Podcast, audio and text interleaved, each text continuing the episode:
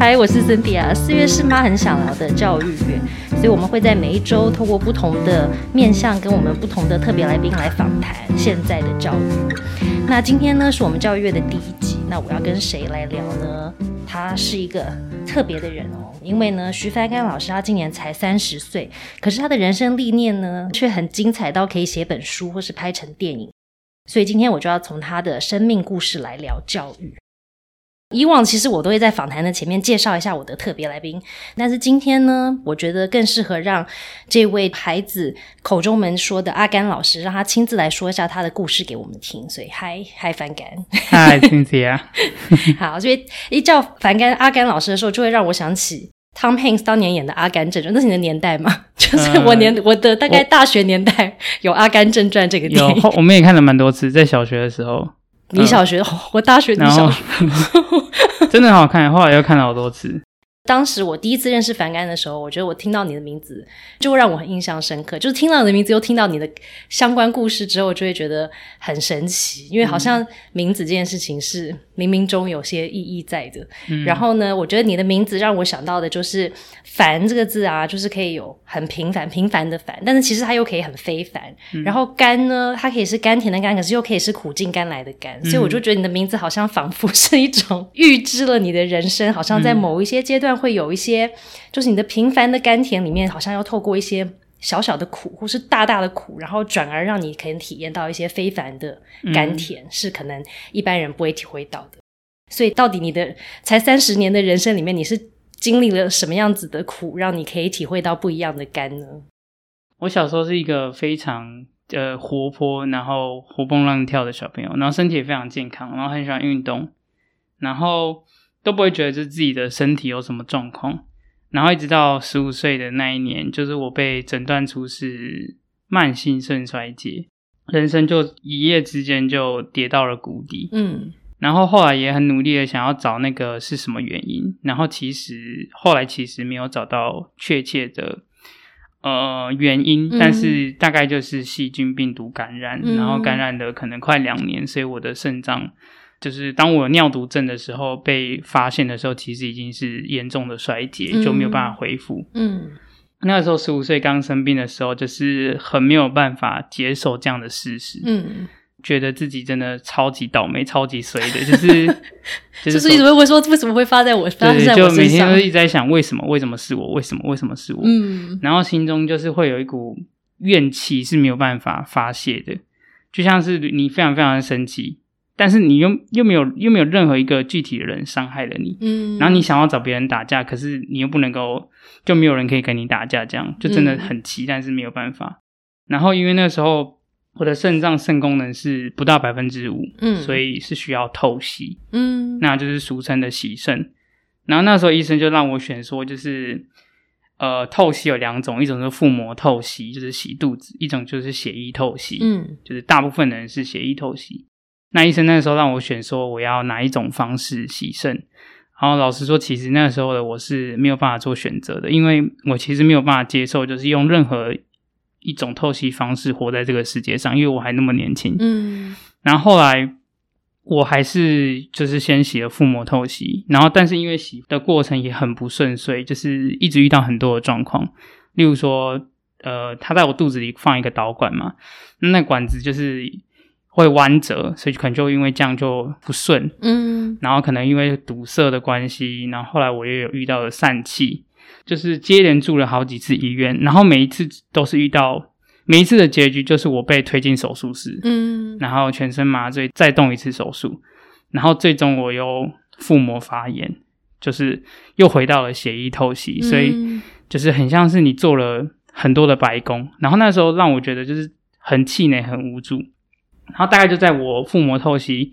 的那个那一阵子，我的爸爸他有一天下班之后，在来医院看我的路上发生车祸，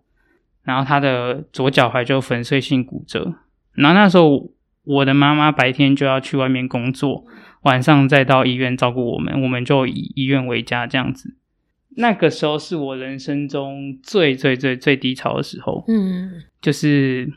有时候觉得很奇妙，就是回想起来都会觉得很不可思议，就是怎么可能会有这些事情发生在一个十五岁的人身上，但它就确实发生。然后那个时候我就是有点像是很无助，就是在海洋里面就是被淹没了，但其实没有没有什么希望。然后光想到就是未来的生活，每一天都要面对这些苦，嗯，光想象就已经让我无法招架。毕竟我才十五岁，我人生中体验到的。东西可能最多就是跌倒，然后皮肉伤之类的这种感觉，就觉得人生这么辛苦，很想要放弃。所以，呃，有一次我印象比较深刻，就是那时候其实我是想要，我是想要跳楼。嗯，对，因为那时候我就觉得，就是真人生真的好苦。那呃，可以解决的方式，我我能想到的就是就是死亡嘛，因为死掉了，我就不会感觉到痛苦了。那那个时候。我觉得我我算蛮幸运的地方，就是那时候我有想到了我的家人，然后他们其实也很辛苦，但是他们还是很努力的。例如说，我爸爸那个时候在很努力的做复健，然后动手术。嗯，我的妈妈很努力的在工作，在生活。嗯，然后我想到说，他们可能会因为失去我，然后又承担更多痛苦。那时候我没有跳，对，但是我还是非常非常的自卑，就是。我还是活得很辛苦，但是在也是在我人生中那个阶段里面，就是我受到了特别多的照顾，有来自医生啊、护士，然后老师，真的很多人的支持跟照顾。所以我现在回头看，我常常形容，就是那个时候我的生命当中有很多天使，就是他们是他们的呵护，是他们的支持，让我度过这个人生中最。低潮的时候，那是现在你回头看才发现，其实身边有这么多天使，还是在就是在那个当下，让你觉得已经被类似像在大海里面被淹没的时候，那个时候你就开始感觉到说，仿佛好像有一些天使在你旁边保护你吗？嗯，那个时候的感觉有点像是你在漂泊在大海里面，然后始终都没有。始终都不会白天，就是那是一个无尽的黑夜。嗯，然后但是你隐约还是可以感觉到天空上有有光，就是有星星。嗯，就是还是很远，但是你还是可以看得到很黑暗里面中有光。嗯，直到后来很自己慢慢的成长，然后也越来越有力量，也度过那个阶段之后。才发现他们的那些光，其实有点像是在我心中种下的种子，然后也慢慢长成树，变成是我现在的力量，让我想要投入我想要做的事情，或者是我我人生中的意义。然后那个时候才发现，他们那个时候的角色非常非常的重要。嗯，对。那你可以就是现在是回头看嘛？回头看的时候会觉得说，曾经他们其实给了你一些力量，让你可以走出来，或者说让你可以你现在更多力量，让你长成现在的你。那你觉得有没有一个？例子，或者说一个一句某一个人说了一句话，就是可能在当时当下，你就真的觉得超级沮丧、黑暗，然后到你真的甚至想要放弃生命的那段时间，有没有一段话，或是一个人讲了某一件事情，然后让你当下会觉得说，那个就是有时候就我们会听到一句话，会觉得说啊，这个真的就是要讲给我听的那一句话。嗯嗯，现在如果讲的话，会有点像是小屁孩的 OS，因为那时候我真的就十五岁，就是。我的主治医生他很特别，就是他晚上会传简讯给我，就是他可能工作了一整天那么忙，然后他可能晚上九点十点还是会传讯息安，就是鼓励我这样。然后那时候晚，因为我很多时间都在医院，我都我都没有办法去学校，然后每天就是要吃药、检查、动手术或者是透析，就是这样在医院度过一天。然后我每天就很期待收到我主治医生的简讯，就觉得那是一个心理的安慰剂，这样子。然后他有一天晚上就传了一封简讯说：“反刚，我知道所有最糟糕的情况都让我们遇到了，但请你相信我，就是呃，以后一定越来越好。”然后那个时候，其实我看到简讯的时候，我心里的 OS 就是屁啦，就是大家都这么说，就觉得对啊。然后很多人会安慰我，都会觉得说你又不是我。反正那时候我的心境是很气的，就是很怨天尤人。可是后来我的主治医生就是简讯就说，就是。反正就是，我希望，即便所有最糟糕的情况都让我们遇到，但我希望你还愿意去相信一件事情，就是，即便如此，我们还是很幸运的人，我们还是很幸福的人。他说，要知道有一些人一出生下来连一个健康的大脑都没有，而我们还可以做梦。对，那我不晓得大家听到。就这段简讯会有什么感觉，可是对我来说是有感觉，是很深刻的，因为其实在我的家里面也有一个这样的人，就是我的大哥其实是中度智能障碍者，嗯，所以其实在我成长的过程中，我们有很多的互动。让我知道，就是他，他是一个很特别的人。嗯，然后这段简讯其实让我想到我的大哥，也让我意识到，其实即便我觉得我是这个世界上最倒霉的人，但其实我还是有一些幸福，我还是有做梦的权利，我还是有一些能力去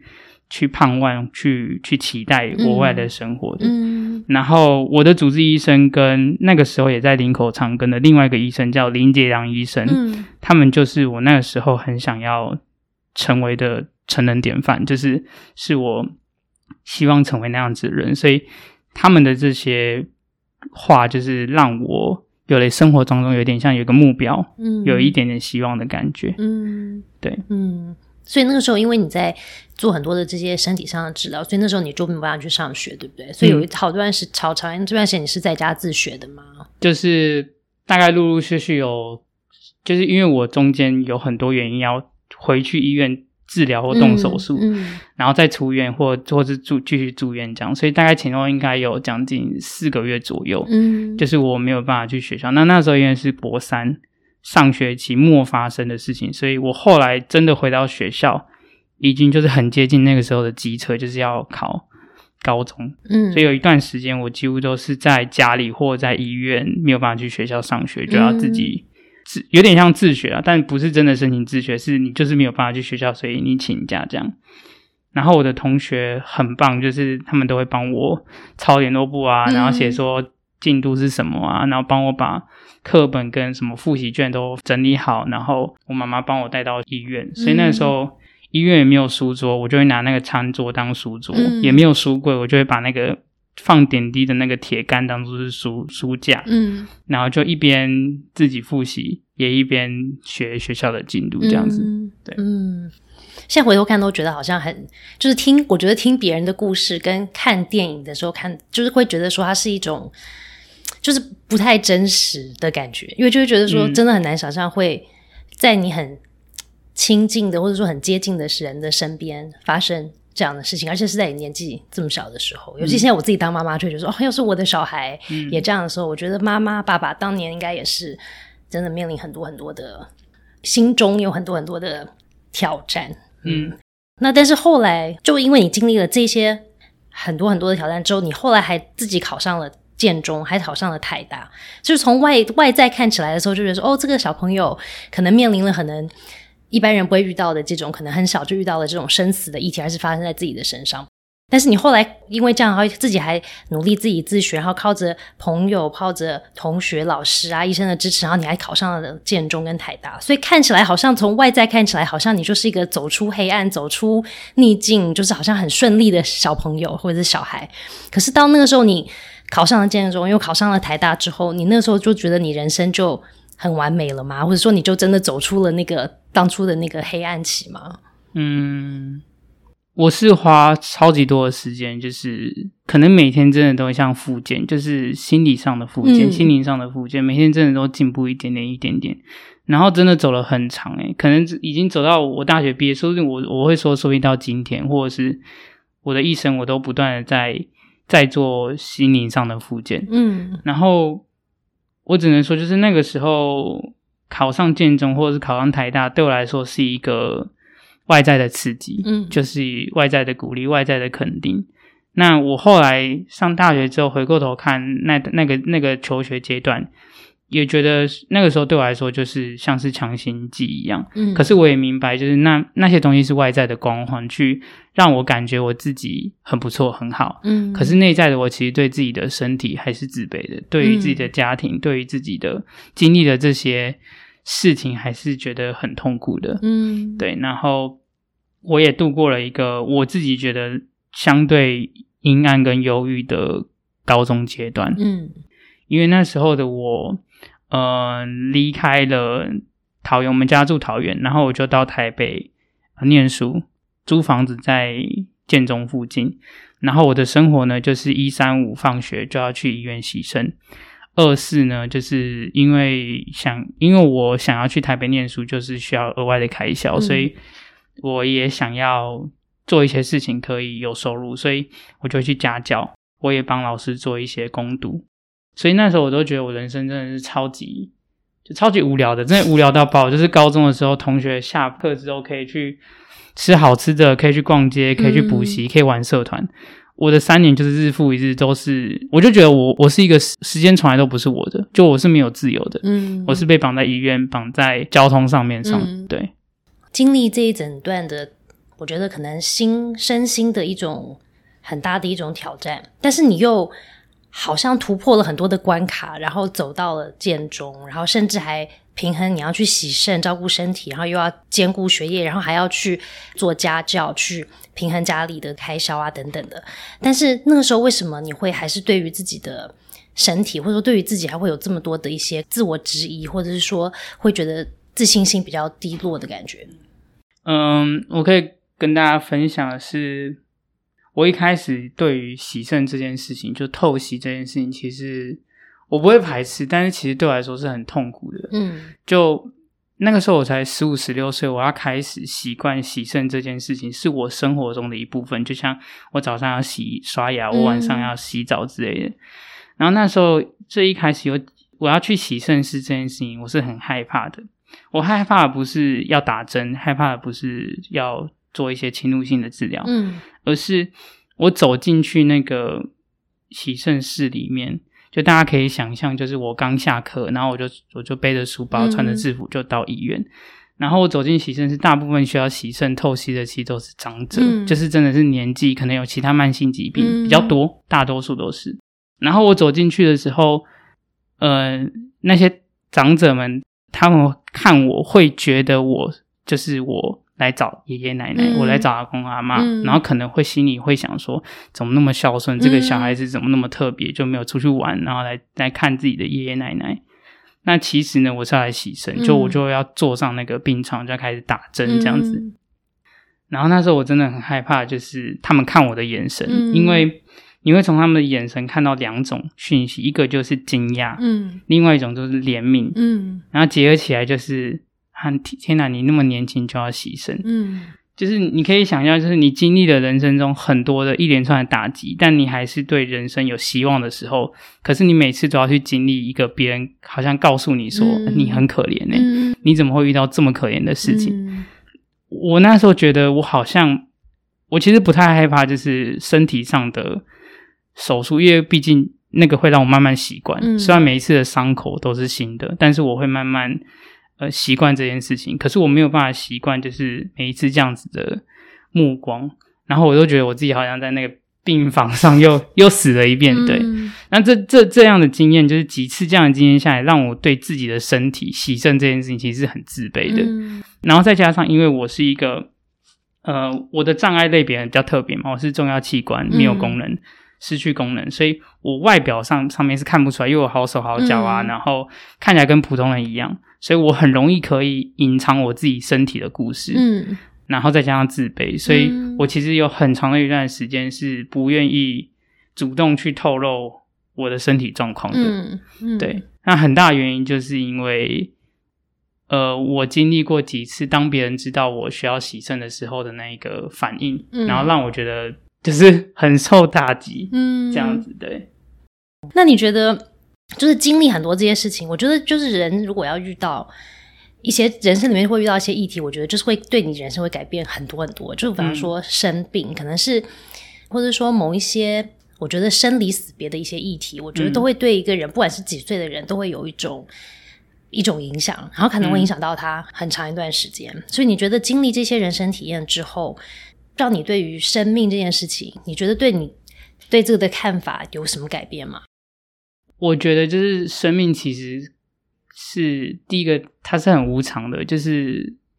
我也没有想到，我十五岁的时候会遭遇这样的变化，而且是可以在一天之间，我的人生就完全不一样。所以生命真的是很无常的。嗯。然后第二个是生命真的很脆弱，因为我经历过那个阶段，就是你真的觉得人生好痛苦，然后你对自己。你对于你未来的人生是没有什么想法，甚至你是觉得没有期盼的嗯那个阶段。嗯然后当你真的很辛苦，你也想要放弃的那个阶段，我也经历过。然后我就记得那个时候，我就躺在病床上，然后看着窗外，就是觉得，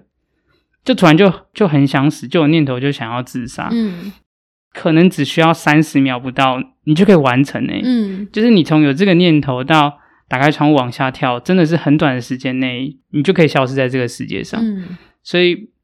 我感受到的是，生命其实是非常无常、脆弱，跟嗯、特别在我觉得我自己的人生那个时候觉得很辛苦，然后我就会去想一件事情，就是既然人生是这么的漫长、辛苦、嗯无常又脆弱，那我为什么要活着？对啊，所以其实我觉得，呃，我人生经历这些阶段，给我最大的礼物就是我在这个阶段就开始去思考我的人生是什么，嗯就是为什么要活着？既然嗯活着这么辛苦，为什么要活着？然后后来是因为我经历了高中那个很幽晦、很阴阴暗的那个阶段之后，我上了大学，我的我的大哥哥，就是我刚刚说有智能障碍的哥哥，嗯但他他捐了一一颗肾脏给我，所以我有了一个重获新生的感觉。嗯我开始很努力的去把握住，就是这得来不易的，就是机会，然后开始去体验，开始去探索，呃，一个我之前都没有办法有机会探索的各种生活。嗯它让我就是就是更珍惜这些得来不易的机会。嗯对，所以我觉得我后来的很多的决定，跟一般的我的同才最大的差别是，我很少会，因为我很常听到那时候我的同学会说，就是我当初是我的爸爸妈妈要我考这个，要我来念这个科系，嗯或者是当初是怎么样怎么样怎么样，我都没有这种困扰。就是自从我生病之后，我的所有的选择都是我自己发自内心想要做的。嗯对，就我很跟随自己的心意去去做事情。我很大的动机都是希望我可以做为这个社会好的事情，或者是对这个社会有所贡献。很大的原因也是因为那个时候支持我的力量，他们也是跟我素未谋面。他们可以只只帮我擦药，可是他们不只帮我擦药，嗯他们还会为我做很多事情，成为我的力量。例如说，那时候照顾我的护士知道我去洗肾会很很不习惯去洗肾，所以他们会特别在他们休息的时间跑到洗肾室来探望我，嗯，然后给我卡片，嗯，然后给我巧克力之类的，嗯就像对待一个小情人一样。嗯所以我知道他们可以不用为我做些这些事情，可他们还是愿意做。嗯所以这些东西都变成是我后来在做很多人生选择的时候的一个一个力量。嗯，对。可是我觉得刚刚你就提到一个很有趣的事，就我其实我还记得我自己可能。可能跟你差不多大的那个时候，我都还没有经历这些这么痛苦的一些可能身体的挑战，或者说心理上的挑战的时候，我还真的也对人生很有质疑，因为就会经历一些阶段，会觉得说，哦，人生到底是为什么是这样，或者是说心情不好啊、很沮丧的时候啊，青少年的时候那个荷尔蒙的关系还是什么，不知道，就觉得家庭也不美满，然后有妈妈妈又很烦，然后呢，扣课业好讨厌，就知道人生为什么是这样子，然后人生就就是这样吗？到底人生的意义是什么？所以。想了半天之后，我还真的问了半天，就是，然后我就发现说，我就觉得人生真的没有意义啊，因为我读了半天书，我要干嘛呢？然后我以后要做什么呢？这个人生到底是为了什么？就觉得无比的痛苦。但但是我就要问你说，那你想了这么多，在这么早的时候你就开始想的时候，那你觉得你发现了你的人生的意义吗？嗯我那时候高中阶段，我的第一志愿就是当医生啊。嗯对，这个是很直接，是因为就我们我们现在也常说，就青少年的学习跟小学就是小学时候的学童不一样，它会源自于他与他切身相关的经验，嗯而不是纯粹对于知识感到好奇。那那时候跟我切身相关，就是因为我自己生病，嗯我的医生影响我很多，然后林家医生影响我很多，所以我想要当一个医生，像他们一样的医生。所以我的第一志愿是医生。可是我进到建中之后，我就发现，就是，嗯、有些人他比我更聪明，比我更厉害，嗯有更多时间，有更多资源去达到这个目标。相当于他们，其实我那个时候其实追得很辛苦，嗯所以我其实一开始很沮丧。可是我高一的导师，他就有一天就是把我叫出教室外面，他就跟我深谈，他就说，就是反正我知道你很想当医生，可是你知道为什么你想当医生吗？我想了一下，我就说，我就是想要帮助人啊。嗯然后他就说：“那你知道帮助人不一定只有医生这个职业吗？”嗯，然后我觉得就是看似很普通的对话，可是对那个时候青春期的我来说，就是很像真的就是开开了另外一扇门，嗯，就是开了另外一个窗，然后让我用不同的观点去思考这个问题，而不会执着于那里。所以后来才想开了，就是诶，医生之外还有什么东西是可能？我很更擅长或更有兴趣，但其实也可以帮助到人的。嗯，我就开始有不同的机会去去探索这个议题。嗯，那你觉得？所以，那你但是刚刚你有提到说，像你经历这些事情，然后你其实没有把这个故事或者说你的这些经历去好像公开的跟很多人说。嗯，但是后来我发现你写了，你出了书，然后你后来还得了总统奖。但是为什么后来会愿意把你的经历做分享？嗯。我觉得有一个很大很大的动力，还是源自于我生病的那个阶段。嗯，因为我那个时候虽然一方面我很痛苦跟很沮丧，可是我在那个透析的环境里，其实我有发现跟有认识一些弟弟妹妹，其实年纪比我更小，他们就可能肾脏就有一些遗传性的关系，嗯，所以他们可能也要面临透析的这个这一个治疗。嗯，然后。他们其实给我蛮多的力量，就是，嗯，我记得有一次，就是有一个弟弟，他很沮丧、很低潮，然后我的主治医生就安排我跟他碰面，嗯，然后我走进那个他的病房的时候，他就在看报纸，然后我想说他在看什么报纸？他在看我的报道，因为那个时候我考上了建中，所以有一篇报道，然后他妈妈在旁边，嗯，我看那个弟弟的眼神，我就可以看得出，就是。他就是我，我就是他，就是我们真的都不认识，但是却无比的亲近，就生命有共鸣。因为我可以体会那一种，就是发生这件事情的时候的那种孤独的感觉，就是没有人懂你。嗯，你你觉得你是这个世界上最特别的人，然后没有人像你一样，所有人的关心你都会想说，你又不是我，今天肾脏坏掉又不是你，所以我可以理解那个共鸣。所以那个弟弟或者是那些弟弟妹妹，在我后来求学的。路上其实有时候在我很低潮的时候，反而成为一种力量。嗯，对我，我我不晓得这样是不是是不是一个呃值得别人模仿的，但至少对那时候我来说，我没有太多力量可以支持我。可是这群弟弟妹妹他们看着我的那个东西是我的力量。嗯，然后但是我对我自己的身体还是很自卑，所以我其实不太会跟别人说。呃，主动跟别人说我的故事，那只有在台大的辅导老师们，他们知道我的状况。嗯，那他们知道我状况，他们就很鼓励我申请总统教育奖。那这个奖是需要呃学校推荐，而且需要经过审查，然后最终才会颁发给就是逆境中力争上游，然后对于社会有呃积极教育意义的人这样。那因为我上了大学，我已经移植了肾脏，然后也开始做了很多对社会跟人生的探索。我就觉得自己很像是一个破蛹而出的蝴蝶，嗯。然后因为失去过自由，所以很珍惜，就很热情。就是就我我高我大一的时候，真的是什么活动都很想要尝试，然后很热情的在翱翔这样子。也开始就有机会去接纳自己的过去，就是自己就是从一个很脆弱的毛毛虫，然后经历了。动荡之后变成现在的样子，就更接纳自己的样子，然后也开始会期待自己这样走过来的历程可以成为一些人呃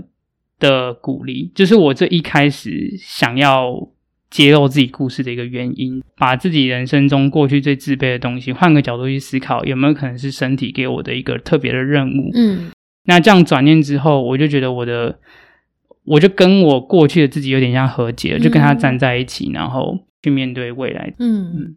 可是我发现你在台大读的是农业经济系，其实现在我认识的你，他你其实已经走入教育，包括之前在还没有认识你之前，其实你参加了 TFT，然后你还就是你去了偏向做老师，所以为什么你会从农业经济系 转为做教育这个工作？嗯，我觉得真的是因为自己投入教育之后，就发现教育真的蛮特，就是教育真的很。有时候觉得有点荒谬，就是，呃，大部分高中生其实根本没有时间好好的探索自己，嗯，喜欢什么，擅长什么，不喜欢什么，也没有好时间好好的去了解大学有什么科系，嗯，他在社会当中有什么样的角色跟贡献，所以很常就是大家都会选择一些对科系的想象就是很局限嘛，没有太多经验去体会。嗯，那我觉得我也是在这个脉络底下选择农业经济系。但是如果现在回头看我当初选的这个科系，或者是我之后的选择工作的脉络，其实它有一个一致性，就是我都希望对社会有贡献，这都是我的动机。我大学的后期，就是我发现我从事的社团，我发现就是我想要解决一些社会议题。嗯，可是我还发现，要改变任何的社会议题，都要从教育下手。嗯我后来很喜欢一句话，就是“上医医国，中医医人，下医医病”。它的概念就是要改变社会，要先从呃养生开始，然后保健是其次，最后才是真的是医疗，就是疾病已经产生了，你才要医疗。这跟我高中时候一知半解底下选择农业经济，跟大学毕业之后没有教育经验选择教育是一样的概念，就是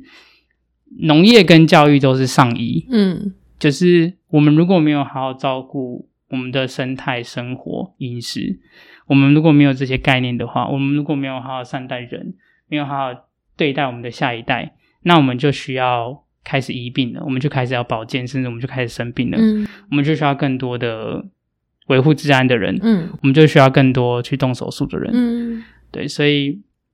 我觉得对我来说，农业跟教育在我心中都是我会很想要做的事情啊，对，嗯，就是当你那个时候去了偏乡的时候，它又是一个跟可能你自己成长的背景很不一样的环境，或者是说你接触到的人也不是以前我们在学校接触到的人，所以你觉得在那段时间你去偏乡工作的时候，它让你有什么不一样的发现吗？嗯。我最大的收获其实是来自于我对于这个自己跟对于这个世界的运作有很很多的学习。嗯嗯，那这都是我以前可能在我求学历程，或甚至在台北、在台大那样子的环境没有办法得到的真实体验。那我对我自己最大的看见是，就是呃，我那时候觉得我到那天，与其说我在教学生，不如说我像是一个英雄。就是我有点想要来拯救，来帮助这群学生。嗯，但过了一阵子之后，我发现，哎，我身上的盔甲好重，好笨重，就是我连教室都进不进去进去，然后我蹲下来都觉得很吃力。然后到后来，我才发现，就是我要学会放下那一些我过去的成功经验，嗯，那些在我身上的战勋啊，或者是铠甲，例如说我在。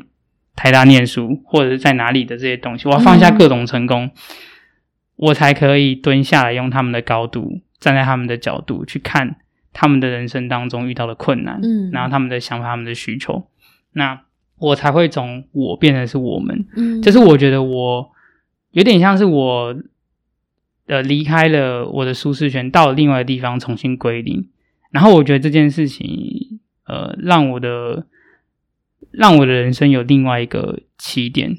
嗯，就是放下过去的自己，然后从教育工作者、从小朋友的角度去去出发看，看教育这件事情，嗯，然后另外是我对于就是社会的理解，就是，嗯，我觉得我那时候因为我没有教育背景，这我觉得这是我我之所以可以看见这些东西的原因，就是因为我不是受过教育学成的人，所以我有一个。反正特别的眼睛，嗯，我那时候觉得，为什么我们学校的大人、老师或小孩、学生都很辛苦，大家明明都很努力，可是为什么大家都那么辛苦？然后我就一直觉得很奇怪。我后来发现，就是因为我们都太习惯用同样的标准、同样的眼光去看待不一样的东西，就我们太习惯这样，我们觉得这叫做公平，或者是这样比较有效率，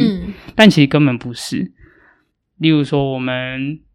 呃，用对待都市中大学校的方式对待小学校，嗯，例如说，我们用一样的进度、一样的课表、一样的科目、一样的教材去对待明明不一样的小朋友，嗯，然后就像是要求猴子去游泳，然后大象去爬树，嗯，就到底谁决定这些规则？谁没有任何人跟小朋友讨论过？然后你就看到有一些。有一些动物就在游泳池里溺水，然后我们要做的事情到底是什么？是继续让他在游泳池里面，还是帮他创造一个他需要的环境给他？嗯。然后我那时候会看到小朋友，其实明明我只跟这小朋友相处。一节课，我就可以看到是他以后一定会是很棒的设计师，嗯，他以后一定会是很棒的什么什么什么。可是我身为一个老师，我发现我在那个环境里面，我能做的事情真的太少了，嗯因为我要教数学，嗯我要教国语，嗯对，所以有一些对于教育的看见，嗯嗯在去年的时候，你加入了义语的蒙特梭利青少年群学，嗯所以又在你的没有教育背景的状况里面，又进入了另外不一样的一种教育的体制也好。你认识蒙特梭利之后，你觉得他他跟你想象中的教育，或者说在你看见了很多有关于教育现场啦，或者是对于生命的体验之后，你觉得蒙特梭利跟你有产生什么共鸣吗？嗯。我结束 TFT 两年之后，我先到正大的实验教育推动中心工作三年，嗯然后我觉得那个那个转折也是因为我在教育现场看到了问题，我就很想要去探索有没有解决的方法。嗯然后我就在实验教育中心的三年，我看了好多教育，然后我自己也参加了很多师资培训。然后我对蒙特梭利那个时候的理解，就是我觉得他真的很相信、很尊重个体，嗯然后很相信个体的潜能，然后愿意以这个为主去给予最大的支持。嗯然后一直到后来，我现在进来参加完就是基础课程之后，我就更钦佩蒙特梭利博士，因为他看他的文章就知道他是一个很理想的人，就是他最终其实他做这些事情，尊重这些人，最终都是希望有一个和平的世界，就是世界是充满爱跟和平的。这件事情让我很感动，嗯，就是我觉得，就是我们真的要往那个方向走，然后他做的东西都是在往这个方向上面前进。嗯。对，那你觉得，因为其实教育可以有很多阶段嘛，嗯对不对？它可能有幼儿阶段啊，可能有小学阶段啊，甚至就是高等教育阶段。那在你自己选择进入不一样的教育的时候，你为什么会选择要跟青少年一起工作？因为大部分人听到青少年都会觉得很可怕，因为就是不太好处理啊。尤其是你如果你的角色是你要去陪伴这些小孩的时候，不管是父母也好，或者是老师也好，都会觉得好可怕。我还是我去处理幼儿可能比较容易，我知道怎么控制或者怎么处理他们的状态。但是青少年感觉是比较没有办法被受控的啊，因为他又长大了，然后他有各种情绪，他有各种可能想要挑战权威的那些点，所以想要跟青少年工作的原因是为什么？嗯。嗯，因为我心中有个青少年，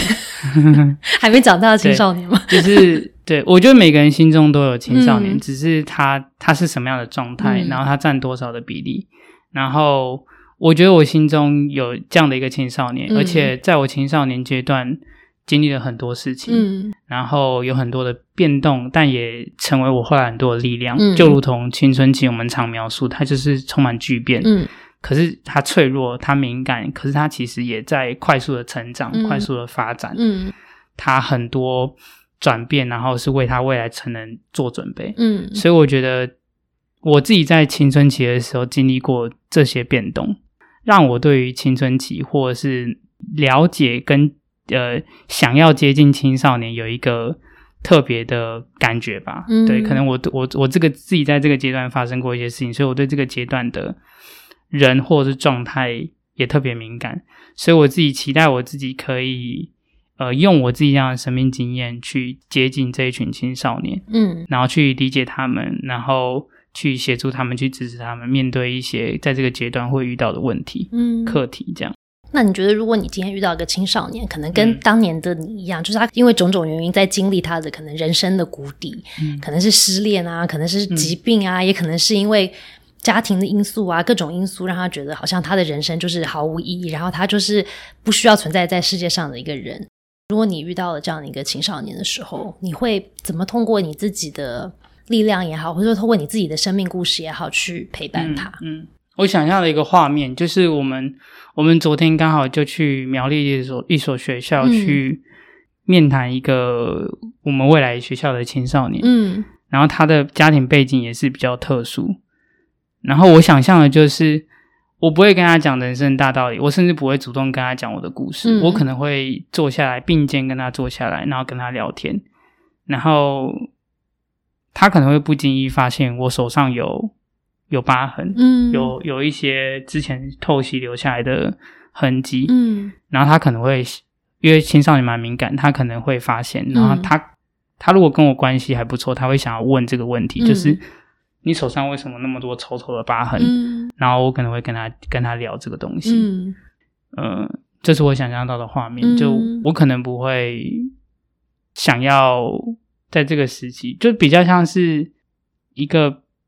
陪伴在他身边，像朋友的大人。嗯，这样子。嗯，而且听起来比较像是一种默默的。陪伴。就不是说，好像曾经我们小时候都会听过，可能长辈就会说啊，你知道我的前，就是我可能以前年轻时候也经历过大风大浪啊，然后我吃的盐比你还多啊，那种什么的，然后就会觉得说，哦，天啊，又要讲那种故事，对，就是每个人都总会经过一些那种嗯。人生挑战的故事，然后他跨越了，他成功，他变成他现在的自己这样子。可是你的感觉不是说，好像你要把你的人生故事就这样子直接直接的说给可能正在经历很多事情的青少年听，而是。透过一种在一旁的，就是一起经历的那种感觉，一个陪伴去一起走过。嗯，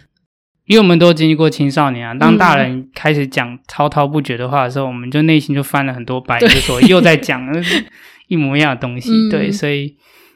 去了解青少年。就是了理解青少年这个阶段他的心理状态，然后也可以知道说用什么方式，其实相对来说其实更有效，嗯，的去协助他。嗯，那你觉得你经历自己经历了青少年的时期，然后包括你在工作上你也去思考，或者说陪伴过青少年之后，你觉得在青少年的阶段，青少年到底真的需要的是什么？啊因为听起来好像就是。像我自己就是真的没经历什么人生大事，就是我就是正常的去上学，住在家里啊，然后我有我的爸爸妈妈，我有我的姐姐，我有朋友，可是我还还真的觉得人生实在很无意义，跟人生谷底了，更不要说真的是经历很多很重大事情的青少年。所以你觉得在青少年阶段的小朋友？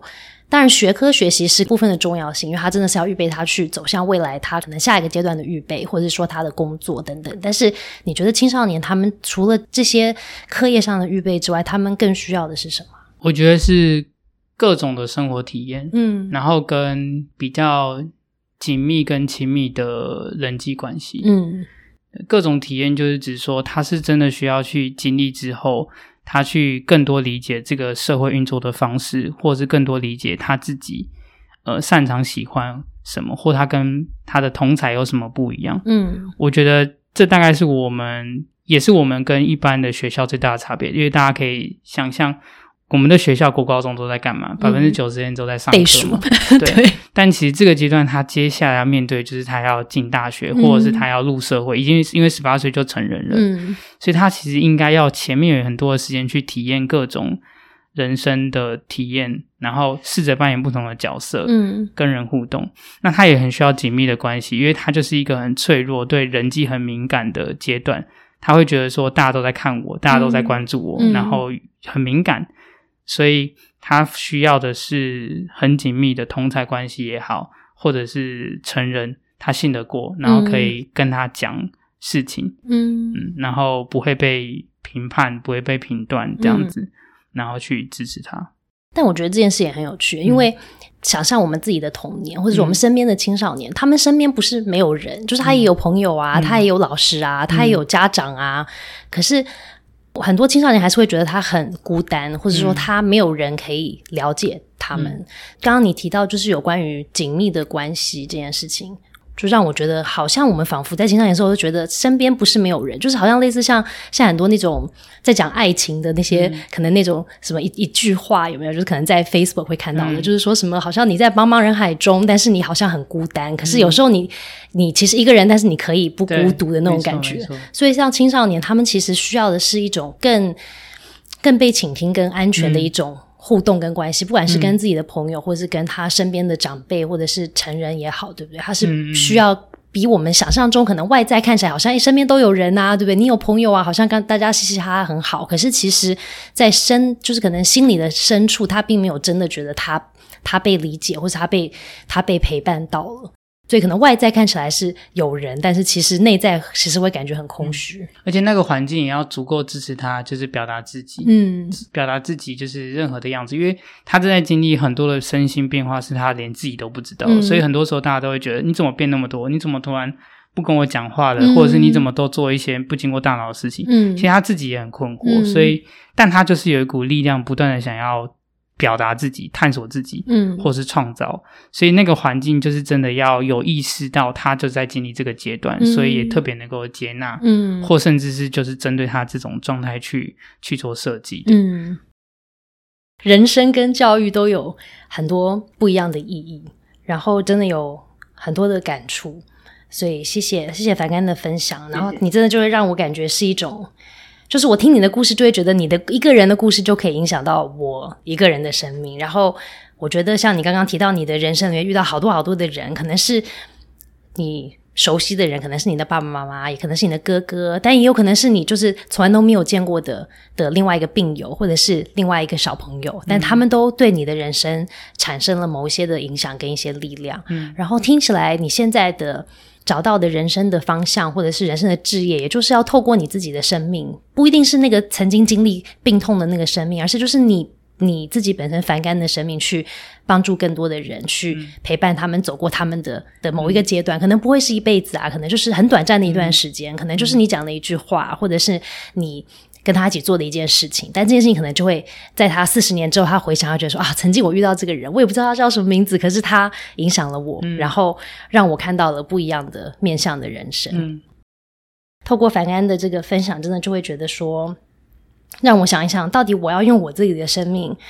已经过了一大半辈子，也就会觉得说，好像好像前半辈子不知道做了什么，但是或许我从今天开始，我可以用用不一样的方式去陪伴可能身边的每一个生命，然后。可以多想，我觉得我们可以多想想，到底我要用什么方式去影响更多的生命呢？是要用什么方法呢？像反感可能选择用教育接近青少年的方法，那可能有些人可能是选择在街上卖一碗很好吃的瓦米耍给给大家吃，然后让他每天早上都暖暖的、很开心的开始一天。所以每一个人其实不管在做任何事情，都有机会去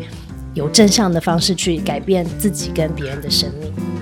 不管人生可能遇到一些好像走不出来的黑暗，但是也有一些很多光明面的事情。但是从这个过程里面，或许我们都可以从好像很平凡或是很非凡的一些体验里面去找到自己的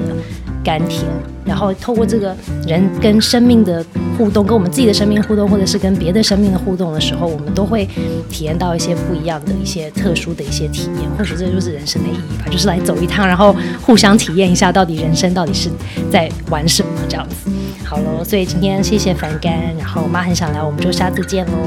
拜拜。